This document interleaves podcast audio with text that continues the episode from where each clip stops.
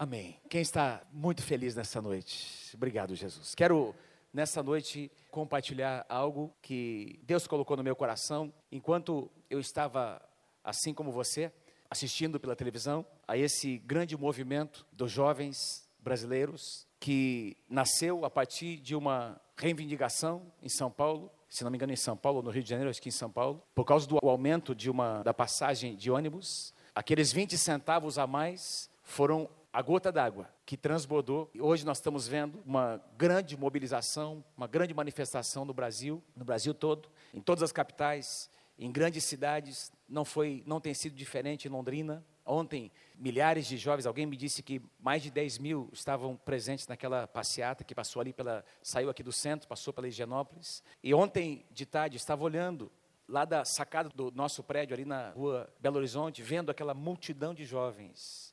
Tinha também senhores e senhoras, mas 90% jovens, com bandeiras, com é, faixas. Claro que muita coisa misturada. Tinha gente, nós descemos lá para ver o que estava acontecendo, e tinha gente com máscara, tinha gente com gorro, tinha gente com coisas escritas, até algumas coisas, até algumas palavras até agressivas.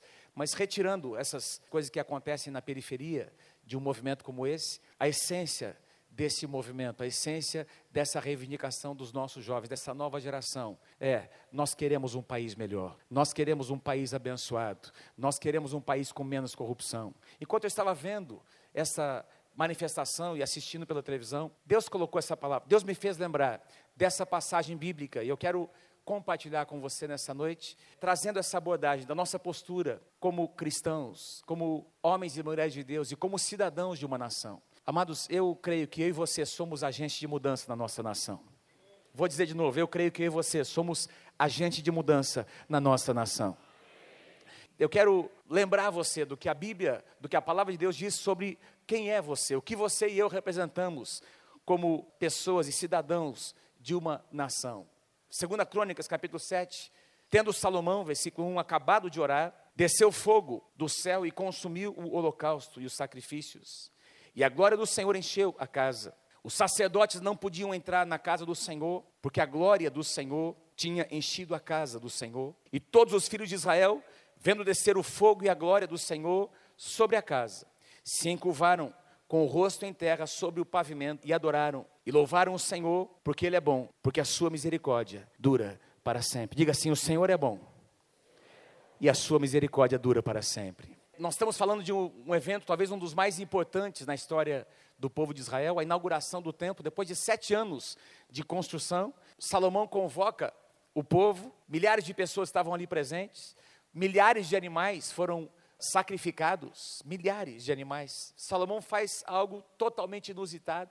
Ele convoca o povo e a Bíblia diz que neste dia, logo após orar, a Bíblia diz que o fogo de Deus e a glória de Deus desceram naquele lugar e consumiram, o fogo consumiu aquele holocausto. E as pessoas não conseguiam ficar em pé, tamanha era a presença de Deus naquele lugar. Eu creio que nós vamos começar a experimentar dias assim na presença do Senhor. Amém, queridos? A presença vai ser algo tão intenso, tão forte, tão aquela presença aquele peso da glória estava ali presente, ninguém conseguia ficar em pé. E nesse contexto, Deus responde, nesse contexto de quebrantamento, no meio dessa oração que Salomão faz, Deus então usa a própria boca de Salomão para profeticamente dizer ao seu povo, versículo 14 e versículo 15. Deus diz assim: Se o meu povo, que se chama pelo meu nome, se humilhar e orar e me buscar e se converter dos seus maus caminhos, então eu ouvirei dos céus, eu perdoarei os seus pecados, eu sararei a sua terra. Quem crê comigo que Deus pode curar, Deus pode sarar o nosso Brasil? Diga amém. Deus diz: Eu sararei a sua terra, estarão abertos os meus olhos e atentos os meus ouvidos à oração que se fizer neste lugar, na minha casa, onde existe o ajuntamento dos meus filhos, a minha casa, a minha igreja, eu vou ouvir a oração. Amados, nós estamos no mês de oração e as nossas orações, eu tenho dito, não estão perdidas em algum lugar, estão na presença do Senhor. Milagres já têm acontecido e vão continuar acontecendo até o final deste ano. Amém, amados? Foi profetizado aqui pela pastora Mônica que nessa semana Deus vai nos surpreender. Deus vai surpreender alguns de nós nessa semana, amados. E o fogo de Deus que está presente na tua vida, tocando a tua vida e teu coração, vai fluir por meio de você e vai tocar as pessoas ao teu redor. Deus diz Essas duas palavrinhas, se e então, diga assim, se e então. Duas palavrinhas que sempre estão conectadas. Por exemplo, quando Deus diz para Moisés assim: fala para o meu povo, se eles me obedecerem, então essas bênçãos virão. O ser é a condição, tem a ver com a nossa atitude. O então tem a ver com a resposta de Deus. O ser, porque existe sempre uma condição para que as promessas de Deus aconteçam, na é verdade. O ser tem a ver com o nosso posicionamento, é uma condicional. Se o meu povo fizer determinadas coisas, então eu vou responder dessa e dessa forma. O nosso Deus é um Deus que responde. Eu vou dizer de novo: o nosso Deus é um Deus que responde. O nosso Deus é um Deus vivo, Ele toca, Ele fala, Ele ouve, Ele abraça, Ele vem até onde nós estamos, Ele responde às nossas orações. O meu povo, interessante, Deus dizendo: o meu povo que se chama pelo meu nome. Eu acho que às vezes nós não temos, nós não conseguimos entender a dimensão do que é representar o nome do Senhor Jesus. Quando uma autoridade não pode estar num determinado lugar. Por exemplo, quando o presidente, a presidente da República não pode comparecer num evento importante, ele manda, ela manda um ministro, ela manda um representante, e essa pessoa está ali em nome do presidente ou da presidenta. Está em nome representando aquela autoridade. Portanto, naquele lugar, ela tem a mesma autoridade daquela pessoa que ela representa.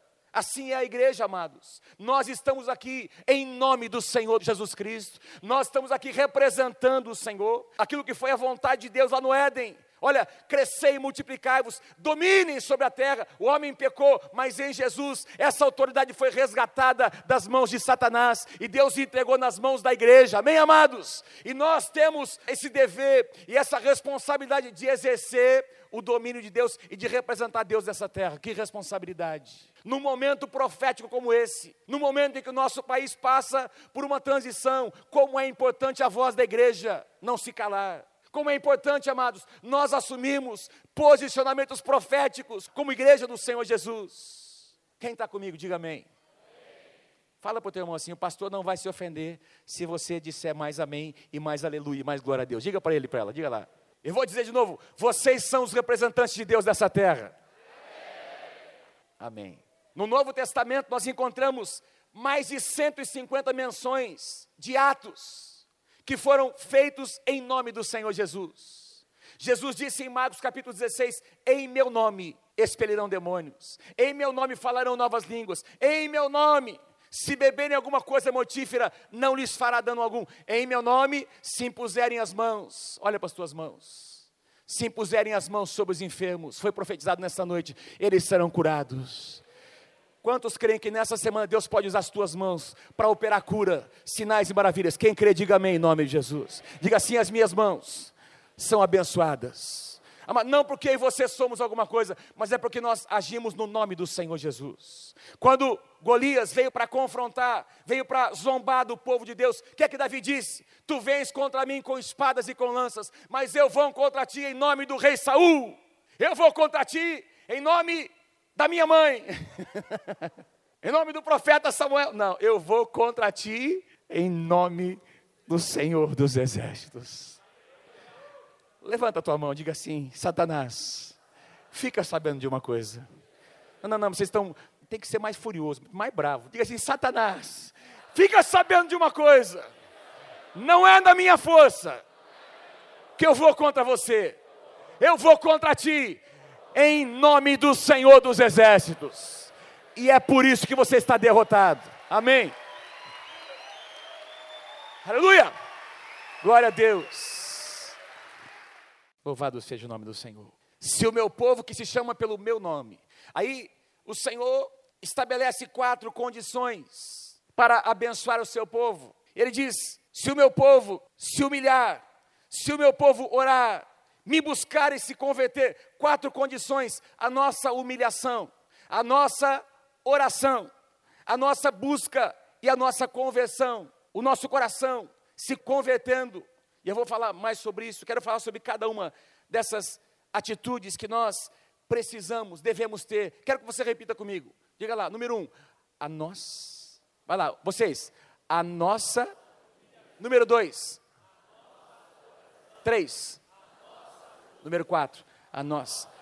Vamos então falar sobre cada uma dessas quatro atitudes que nós devemos ter diante do Senhor, para que Sua bênção chegue até nós, a nossa humilhação. Se o meu povo, que se chama pelo meu nome, se humilhar, se humilhar. A humilhação, do ponto de vista bíblico, tem muito mais a ver com algo que acontece a partir do nosso coração do que algo externo. Não se trata de você ser humilhado por alguém, não se trata de você ser exposto por alguém, os seus segredos, o seu coração. Não se trata de Deus humilhar, pisar em você. Não, é uma atitude que parte do meu coração e do seu coração. Eu me humilho, nós nos humilhamos, nós nos rendemos, nós nos curvamos perante Ele, nós encontramos este lugar de quebrantamento. Veja o que Pedro declara, amados. 1 Pedro capítulo 5, versículos 5, 6 e 7. Cingivos, vestivos, é, Pedro está dizendo, todos de humildade, porque Deus resiste aos soberbos, contudo aos humildes concede a sua graça. Humilhai-vos, portanto, sob a poderosa mão de Deus,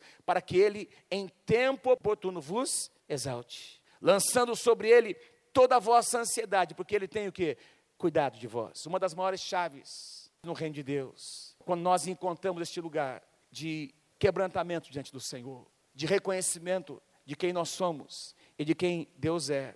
Quando Pedro fala sobre vestir-se de humildade, Pedro, na verdade, está fazendo alusão a algo que era muito comum entre o povo judeu. Quando eles se quebrantavam, quando o povo de Deus era convocado a um tempo de quebrantamento, de jejum, isso aconteceu várias vezes. Quando profetas convocavam o seu povo, ou mesmo alguns reis, eles se vestiam de panos de saco, jogavam cinzas sobre a sua cabeça. Eles colocavam um tipo de vestimenta que trazia um grande desconforto, assim como o jejum traz desconforto. Quem aqui já experimentou jejuar pelo menos um dia ou mais? Levanta a sua mão. Isso. Tem gente que nunca fez, te desafio você a fazer. É algo tremendo. Porque no jejum você coloca a tua alma no lugar que ela deve estar. Você faz a tua alma se submeter. Você faz a sua alma se alimentar da palavra, se alimentar da presença de Deus. E ao invés de saciar uma vontade natural, você sacia o teu espírito com a presença e com a palavra do Senhor. O jejum é algo muito importante. Agora, lá no Antigo Testamento, eles se vestiam com essas roupas, que, na verdade, era uma expressão externa de algo que eles queriam experimentar no seu coração: quebrantamento, contrição. E nós encontramos na Bíblia, amados, sentenças sendo mudadas, a história sendo mudada por pessoas que se quebrantaram, diversas situações, pessoas que se humilharam. Eu citei aqui um exemplo de manhã, o exemplo da cidade de Nínive. Deus envia o profeta. A Bíblia diz que o pecado havia se multiplicado naquela cidade, uma cidade que tinha naquela época aproximadamente 600 mil habitantes, uma cidade nos parâmetros, no tamanho mais ou menos de Londrina milhares de pessoas, uma cidade muito conhecida, uma cidade estratégica naquela época, e diz que o pecado dessa cidade havia se multiplicado de tal forma que Deus envia um profeta, diga para esse povo que se eles não se quebrantarem, eu vou julgar. Eu vou julgar. Assim como Deus havia julgado Sodoma e Gomorra, Deus julgaria aquela situação, aquela cidade. E amados, o que acontece? O povo se arrepende, o povo se quebranta. E a Bíblia nos mostra que Deus muda uma sentença. Quem pode dizer amém por isso? Deus muda uma sentença, amados, porque Ele encontra um povo quebrantado. Deus muda. A maldição, na verdade, não vinha da presença de Deus, a maldição vem por consequência do próprio pecado das pessoas. O nosso Deus não é um Deus que amaldiçoa, o nosso Deus tem prazer em abençoar. Amém? Agora, o pecado havia se multiplicado de tal forma que Deus estava se afastando daquela cidade, e essa cidade estava exposta a julgamentos, mas por causa do quebrantamento, por causa da atitude de contrição, de humilhação, Deus vem. Diz que a cidade inteira se vestiu de pano de saco, colocou cinza sobre sua cabeça, toda a cidade jejuou, do menor até o maior, até os animais, e Deus visitou e mudou a sentença que havia sobre uma cidade. Eu creio que a sentença, eu creio que, deixa eu falar uma coisa antes, o Brasil tem praticado coisas, o nosso país tem praticado coisas abomináveis ao Senhor, leis estão sendo aprovadas, nós temos falado sobre isso. Algumas práticas têm acontecido na nossa nação, que ao invés de trazer a bênção, tem afastado a bênção de Deus da nossa nação. É verdade ou não é, amados? Mas eu creio que se Deus encontrar um povo que se humilha, eu creio que se houver um povo que se quebranta diante do Senhor, eu creio que se houver uma geração de jovens, profetas do Senhor, que decidam no seu coração se humilhar, se arrepender, se quebrantar pelos pecados da nossa nação, Deus vai mudar a sentença.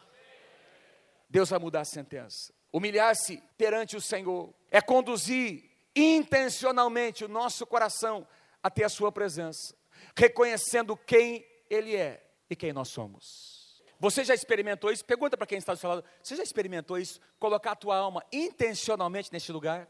Você já experimentou fazer a tua alma se calar? Você estava com vontade de revidar, de dar o troco, de fazer alguma coisa, e você de repente se lembrou da palavra, se lembrou que na presença de Deus, Deus muda a tua alma, Deus muda o teu coração.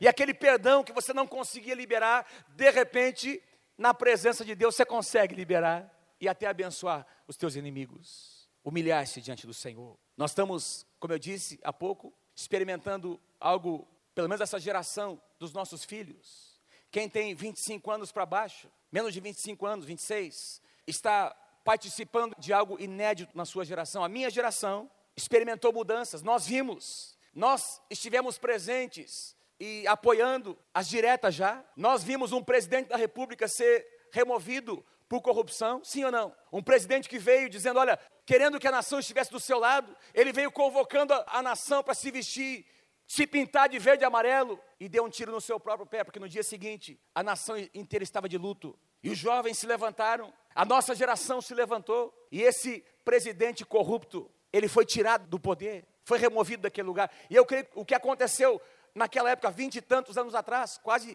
25 anos, 24, 25 anos, não me lembro, não é? Acho que é mais ou menos isso. Foi a mão de Deus na nossa nação. A mão de Deus vindo na nossa nação, ouvindo o clamor de uma geração e permitindo, trazendo uma nova oportunidade para os líderes da nossa nação, líderes esses que não aproveitaram, não aproveitaram.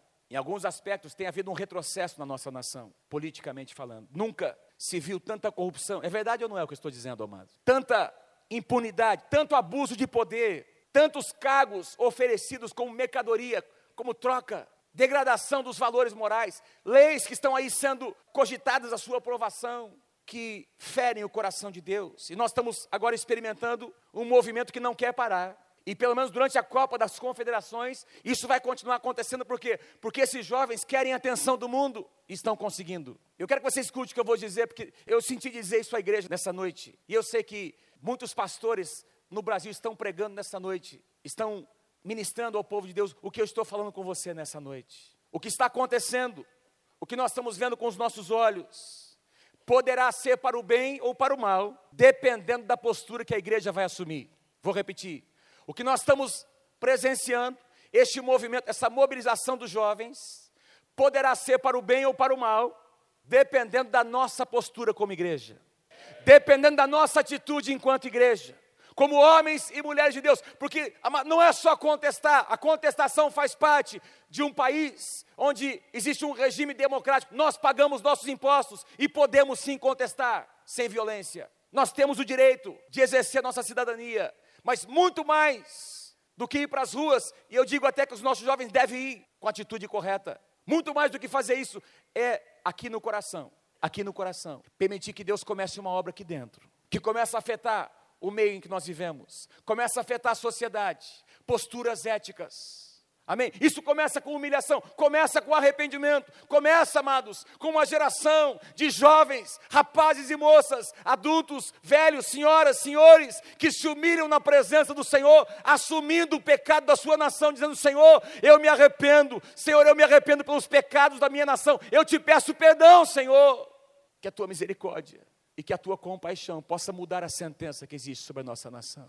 Nós nos humilhamos na tua presença, Senhor. Nós podemos contestar, mas em casa, na igreja, nos nossos momentos de oração, amados, ontem, enquanto eu estava vendo essa juventude, milhares de jovens na Avenida de Higienópolis, lá do 15 andar, eu estava chorando, comecei a chorar, porque disse, Senhor, é um desejo legítimo, eles querem um país melhor, eles têm direito a um país melhor, eu estava orando, Senhor, levanta, no meio desses jovens que existem aqui no Brasil todo, estão se mobilizando, levanta líderes cheios do Espírito Santo, Senhor, profetas do Senhor. Agora, eu citei aqui algumas coisas de manhã, amados, as mudanças começam, começam aqui no dia a dia, e vão desembocar o ano que vem nas eleições, porque, olha, muita coisa pode muita contestação, muitas faixas e muitos dizeres e proclamações vão continuar acontecendo, mas o que vai mudar mesmo é o ano que vem nas eleições. Quando eu e você estivermos lá e pudermos exercer o nosso poder e a nossa cidadania, essa capacidade que eu e você temos de mudar o rumo de uma nação. E que Deus dê sabedoria Que Deus dê entendimento. Que Deus nos dê inteligência. Amém? Daniel capítulo 2 diz que Deus é aquele que remove reis e estabelece reis. No nosso regime, isso acontece pelo voto. Que Deus nos dê sabedoria para que nós possamos votar com entendimento e com inteligência. Agora, mudanças precisam acontecer no nosso nível, do dia a dia. Quero citar alguns exemplos. Eu creio que esse negócio do jeitinho brasileiro vai acabar, em nome de Jesus. Eu creio que nós, que haverá um dia que nós não seremos mais conhecidos como aquelas pessoas que gostam de levar vantagem. Ah, porque o brasileiro gosta de levar vantagem. Está amarrado em nome de Jesus, amém, amado? Aquela mentirazinha, aquela gambiarrazinha para levar uma vantagem. A demonstração de educação. Crente tem que ser gente educada, amados. Eu vou dizer de novo: gente cheia do Espírito Santo tem que ter educação, tem que ter respeito. Comece nas pequenas coisas. Alguns meses atrás, aliás, o ano passado, antes de nós mudarmos para este local novo, lá embaixo, a pastora Márcia pegou as moças que fazem a limpeza e fizeram assim uma bola desse tamanho de chiclete, que estava grudado embaixo das cadeiras. Alguém colocou esse negócio lá. Claro, era a junção de todos, né? Ela foi pegando, eles foram recolhendo, né? E fez uma, assim uma bola de chiclete. Agora, essas cadeiras onde nós estamos sentados, quem aqui participou da campanha das cadeiras? Pertence a você. Então, quando você vê alguém colocando um chiclete, você tem o direito e o dever de dar uma, dizer para esse abençoado que ele deve parar de fazer isso, amém? O encosto da cadeira não é feito para colocar o pé em cima. É uma questão de educação. Eu acredito que se você chegar na sua casa e colocar o pé em cima da mesa, a sua mãe, o seu pai não vão permitir que você faça isso. É uma questão de educação. Fala para o teu irmão assim, crente é educado. Quantos de vocês acreditam que nós precisamos respeitar os pedestres? Nós temos aqui na, em Londrina uma campanha que foi iniciada, pé na faixa. Outro dia eu parei, tinha um senhor que ia atravessar, eu parei, e uma senhorazinha, uma senhora, aliás, de idade, vinha, e esse carro veio do meu lado. E, eu meti a buzina mesmo, gente. Meti a buzina. Que falta de educação. Nós precisamos ser pessoas mais educadas. Nós vamos começar uma revolução nas nossas cidades. O cavalheirismo com as pessoas mais velhas. Pessoas idosas sobem no ônibus e tem esses marmanjos sentados. E o cara faz de conta. Ele abaixa a cabeça. Ele abre o livro. Ele finge que não está vendo nada. Finge que está dormindo. Safado, sem vergonha. Se fosse a mãe dele. Nós precisamos mudar esse negócio, amado. Está na hora de mudar. Isso é uma praga. Sim ou não? Outro dia, eu desci de casa para ir no mercado, uma senhora, aliás, uma moça com muito bem vestida, levou o seu cachorrinho para passear. E o cachorrinho, era hora dele fazer suas necessidades, né? E ele simplesmente parou e fez o que tinha que fazer. E eu fiquei olhando. Falei, ela vai, não, ela vai limpar, ela vai limpar. Não aguentei. Eu fui lá e falei com ela. Escuta, olha o serviço lá. olha o serviço. Olha o serviço que você fez aí. Ficou brava comigo, gente. Outro dia parei do lado de um carro. Aliás, estava atrás de um carro que não era. Era uma pessoa uma placa de uma outra cidade que eu não vou citar o nome. E essa moça pegou um papel e jogou. Eu não sei se. Esse negócio mexe comigo, gente. Fala para o crente é educado, tem que ser educado. Diga assim, homens e mulheres cheios do Espírito Santo. Fala, diga comigo, homens e mulheres cheios do Espírito Santo. Que vão mudar a história dessa nação. São pessoas educadas. Jogou o papel. Do jeito que ela jogou, parei do lado. Fiz o sinal, ela baixou o ouvido e falei, escuta, Aqui em Londrina, nós não jogamos papel para fora do carro. Mas falei com educação. Não falei bravo, não. A hora que ela ia responder, eu, saí com o meu carro, fui embora. Até hoje ela deve estar brava comigo, não sei. Diga assim: o povo de Deus é um povo honesto.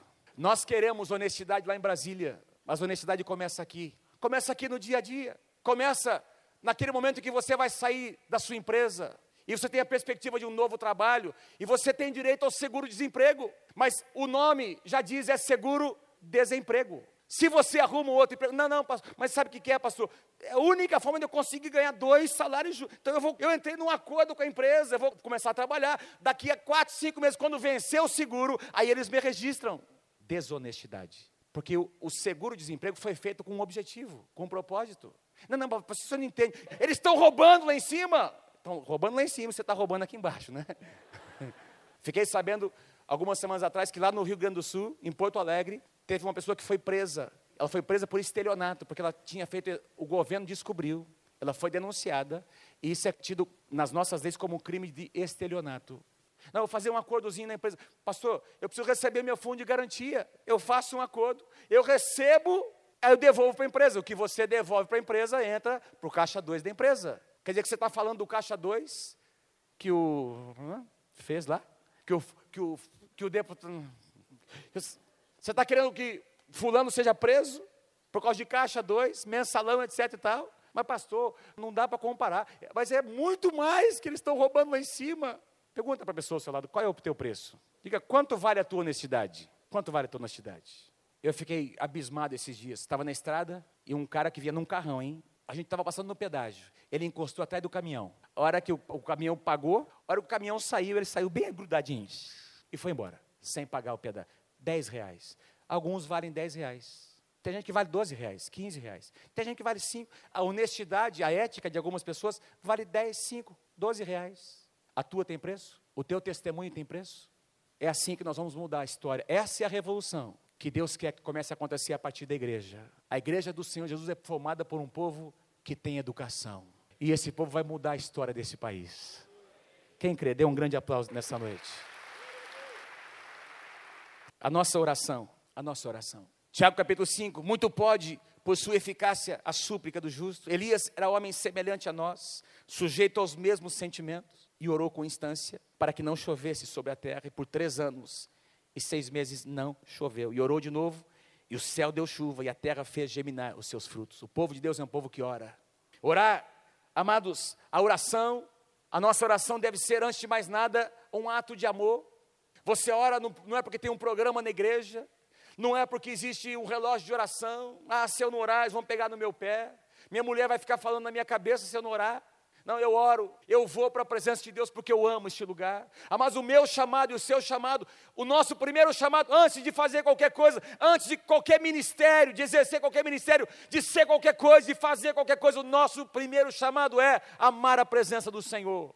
É por meio da oração que a vontade de Deus é liberada no mundo em que nós vivemos. Por isso quero pedir que você assuma comigo.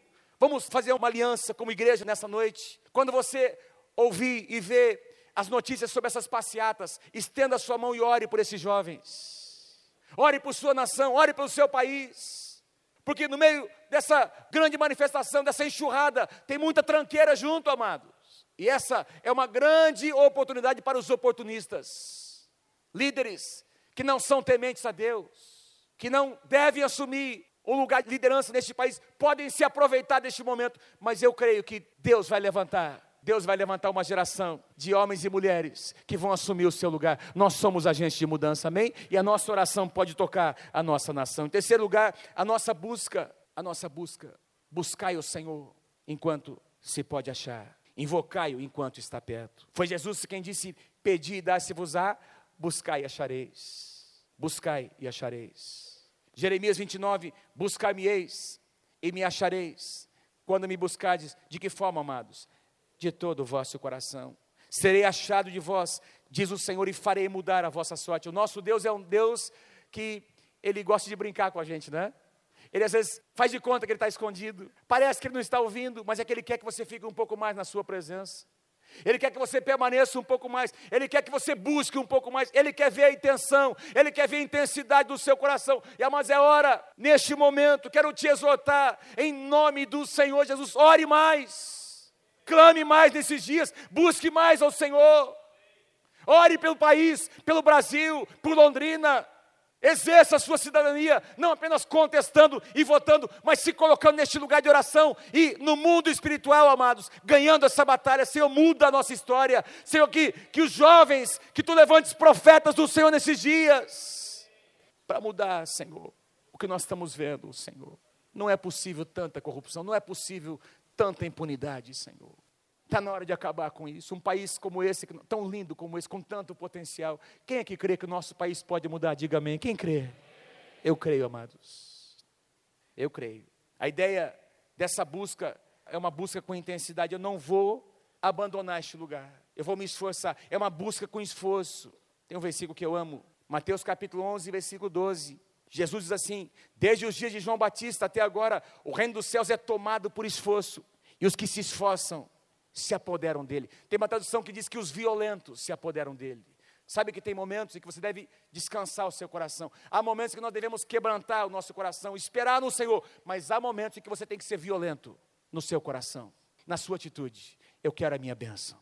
Eu quero o meu monte. Eu quero a bênção para os meus filhos. Eu quero que os meus filhos tenham um país melhor. Eu vou orar, eu vou interceder. Amados, foi, afinal de contas, foi Deus quem prometeu. Se o meu povo se humilhar, se meu povo se colocar na minha presença em oração, eu vou mudar a história dessa terra, eu vou visitar essa terra, eu vou sarar essa nação.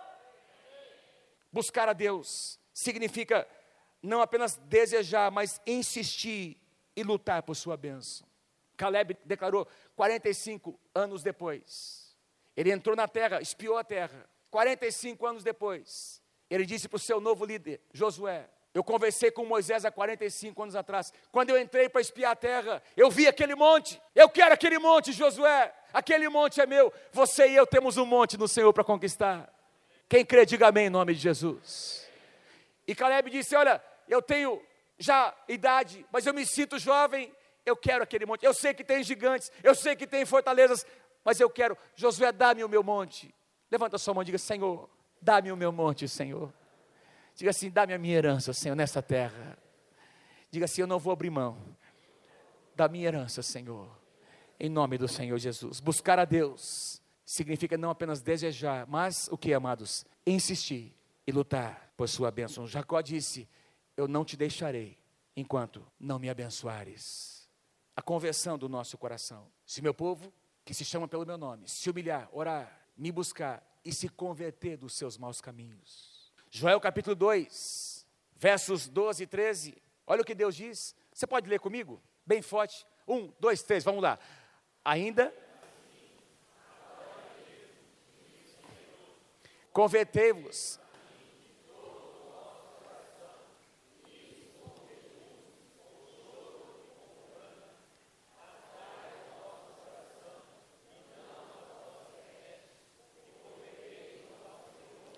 vosso Deus, porque Ele é misericordioso e compassivo, e tadio em irás, e grande em benignidade, e se arrepende do mal.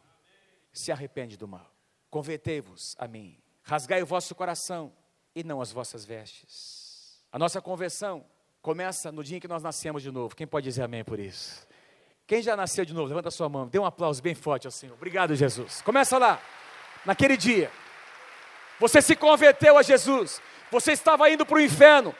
Houve uma mudança. Você estava indo numa direção e você se converteu. Houve uma conversão das suas atitudes, dos seus valores, dos seus desejos, dos seus alvos. Você converteu o seu coração. Mas ó, conversão não terminou ali não, amados. Todos os dias, em cada dia, nós estamos nos convertendo cada vez mais. Sim ou não? A palavra de Deus. Convertendo o, coração, o nosso coração aos que nós amamos, a nossa esposa, ao marido, os pais se convertendo aos seus filhos, os filhos se convertendo aos seus pais, o nosso coração se convertendo à palavra do Senhor.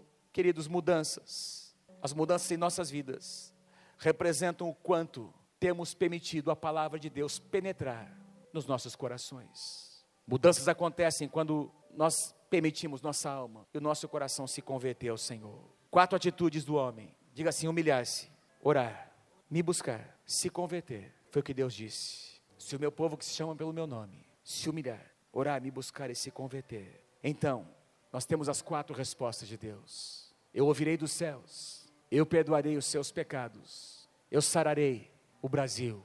Se eu encontrar alguém no Brasil, se eu encontrar um povo no Brasil, em Londrina, que estiver disposto a humilhar o seu coração, se eu encontrar jovens que estejam dispostos a se humilhar na minha presença, Onde é que estão os jovens da comunidade? Se eu encontrar jovens que estejam dispostos a orar, a me buscar, a converter o seu coração, as quatro respostas de Deus. Deus promete olhar para nós. Estarão abertos os meus olhos. Deus promete nos ouvir com atenção. Diga para o teu irmão: o Deus que você serve é um Deus que ouve. Diga assim: Ele tem ouvidos e Ele está ouvindo o teu clamor. Ele promete nos perdoar os nossos pecados. Mas não existe pecado que não possa ser perdoado. O único pecado não perdoado é o pecado não confessado. Onde houver confissão, onde houver quebrantamento, tem perdão de Deus, tem restauração, Quem pode dizer amém por isso? E por fim, ele promete sarar, não apenas o nosso coração, sarar a nossa terra. Eu creio, eu creio. Nesse domingo, eu tenho certeza que milhares, centenas e talvez milhares de pastores, de pessoas, estão ouvindo uma palavra como essa, de exortação. Pastores estão pregando nas igrejas sobre o que aconteceu nessa semana. E a igreja do Senhor no Brasil está sendo mobilizada para se levantar. Nós queremos fazer a nossa parte. Vamos orar? Fique em pé nessa noite.